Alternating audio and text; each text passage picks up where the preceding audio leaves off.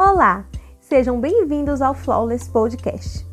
Em comemoração ao Dia Internacional da Mulher, aqui no Flawless teremos todo sábado durante o mês de março episódios bônus do quadro Post-it, onde falaremos sobre as três ondas do feminismo.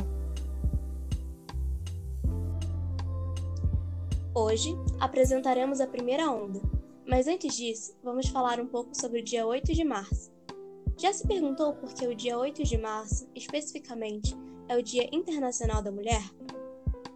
Bom, uma primeira história que ficou muito conhecida como fundadora desse dia diz que, em 8 de março de 1857, 129 operárias morreram, carbonizadas em um incêndio que aconteceu nas instalações de uma fábrica têxtil em Nova York.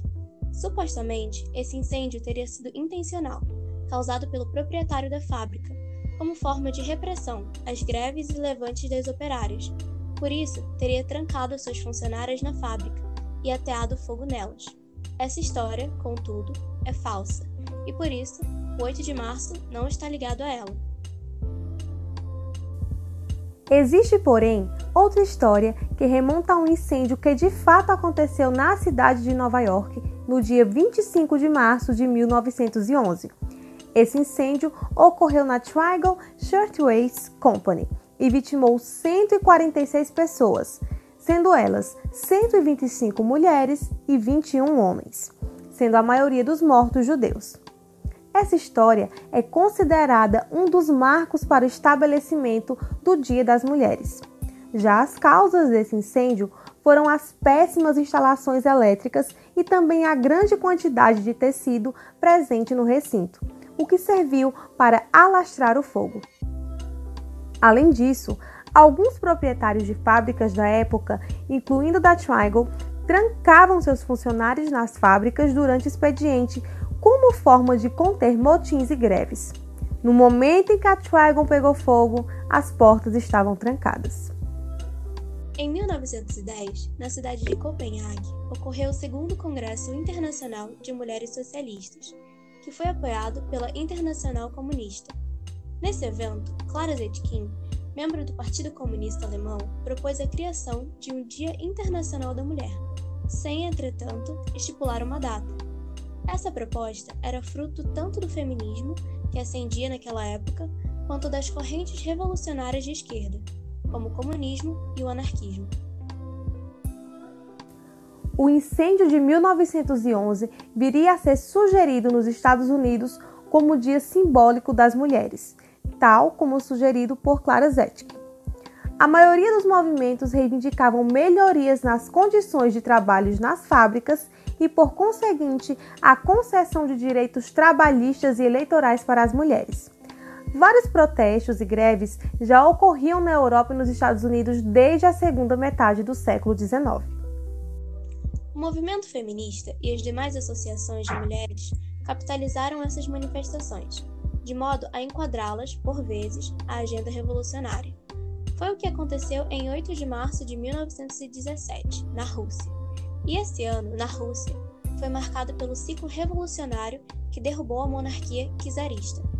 Nesse clima de agitação revolucionária, as mulheres trabalhadoras do setor de tecelagem entraram em greve no dia 8 de março e reivindicaram a ajuda dos operários do setor de metalurgia, essa data entrou para a história como um grande feito de mulheres operárias. Após a Segunda Guerra Mundial, o dia 8 de março tornou-se aos poucos o símbolo principal de homenagem às mulheres em virtude da greve das russas.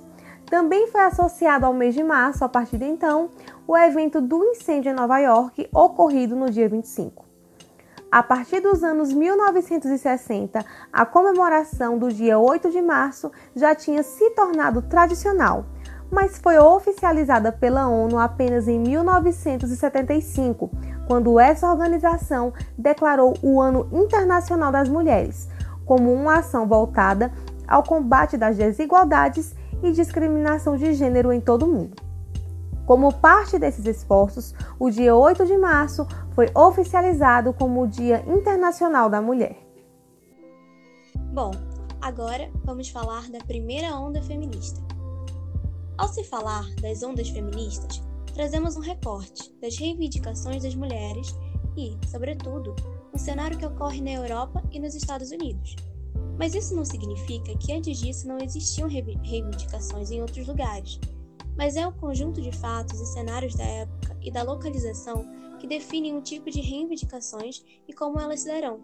E neste caso, o movimento feminista vem surgir no final do século XIX e termina em meados do século XX.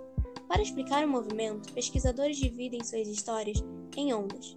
A primeira onda feminista se iniciou no século XIX e durou até o século XX. A segunda tem seu início nos anos 50 e durou até os anos 90.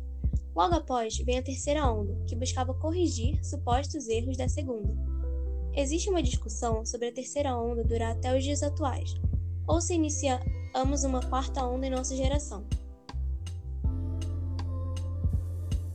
É importante ressaltar que o final do século XIX é marcado pela industrialização e por movimentos operários que estavam surgindo nas regiões da América do Norte e na Europa.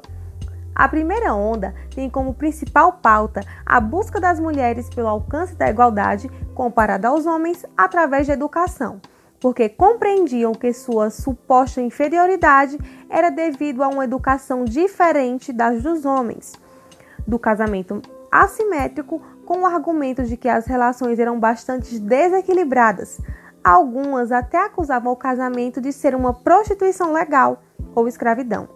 Além do voto feminino, da participação da mulher na vida política, já que até então a mulher tinha sido resignada à vida privada e as feministas então questionavam as imposições de papéis submissos e passivos que eram colocados a elas.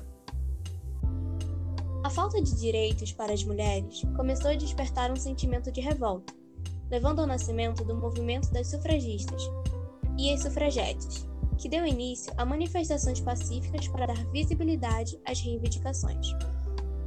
Quando falamos desses dois movimentos que lutavam pelo direito ao voto na Inglaterra, precisamos ressaltar as suas diferenças. As sufragistas, lideradas pela Millicent Fawcett, formam a National Union of Women's Suffrage Societies, elas vinham principalmente de uma classe mais alta, defendiam uma ação mais passiva, enquanto as sufragetes, lideradas por Emmeline Pankhurst, que formaram a Women's Social and Political Union, defendiam a integração de uma classe trabalhadora a essa luta, e também defendiam uma luta mais agressiva, tanto que um de seus lemas era, abre aspas, ações, não palavras, fecha aspas. As manifestações pacíficas foram motivo de chacota entre a população, que não entendia o motivo da revolta das mulheres, ou nem sequer paravam para ouvir o que elas buscavam. Sendo assim, o movimento passou a adotar uma atuação mais radical, que se baseava em quebrar prédios e residências, depredar comércios e fazer atos simbólicos em público.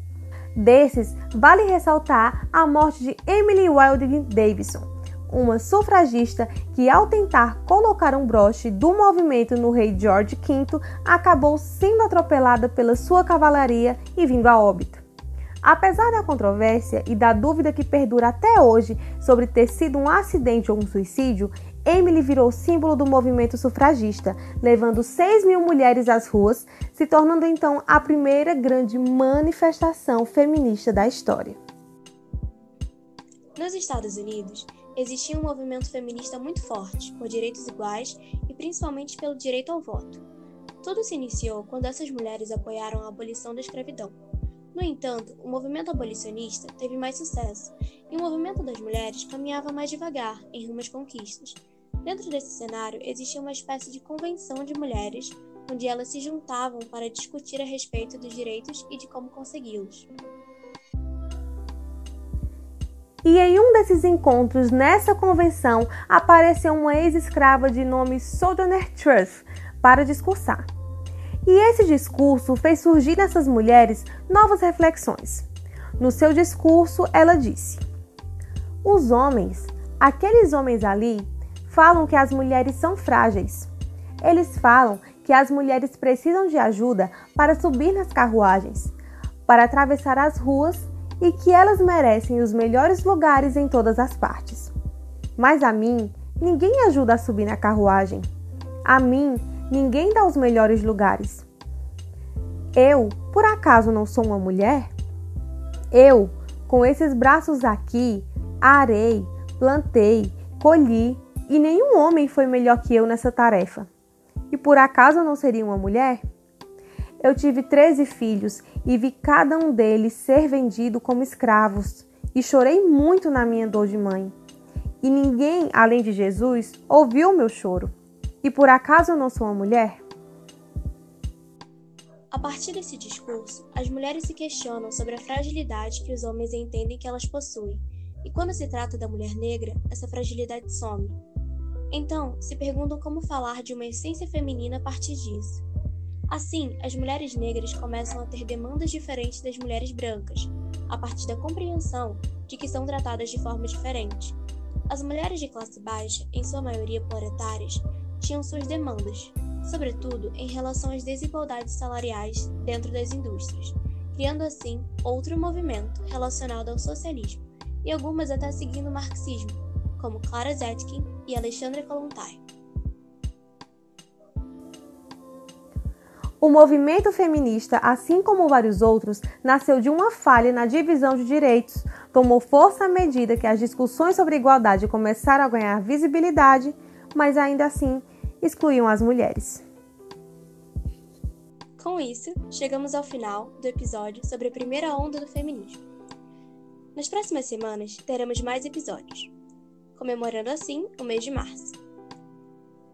Para ficar por dentro das próximas novidades e dos próximos episódios, por favor, nos siga no Instagram, flawless_podcast.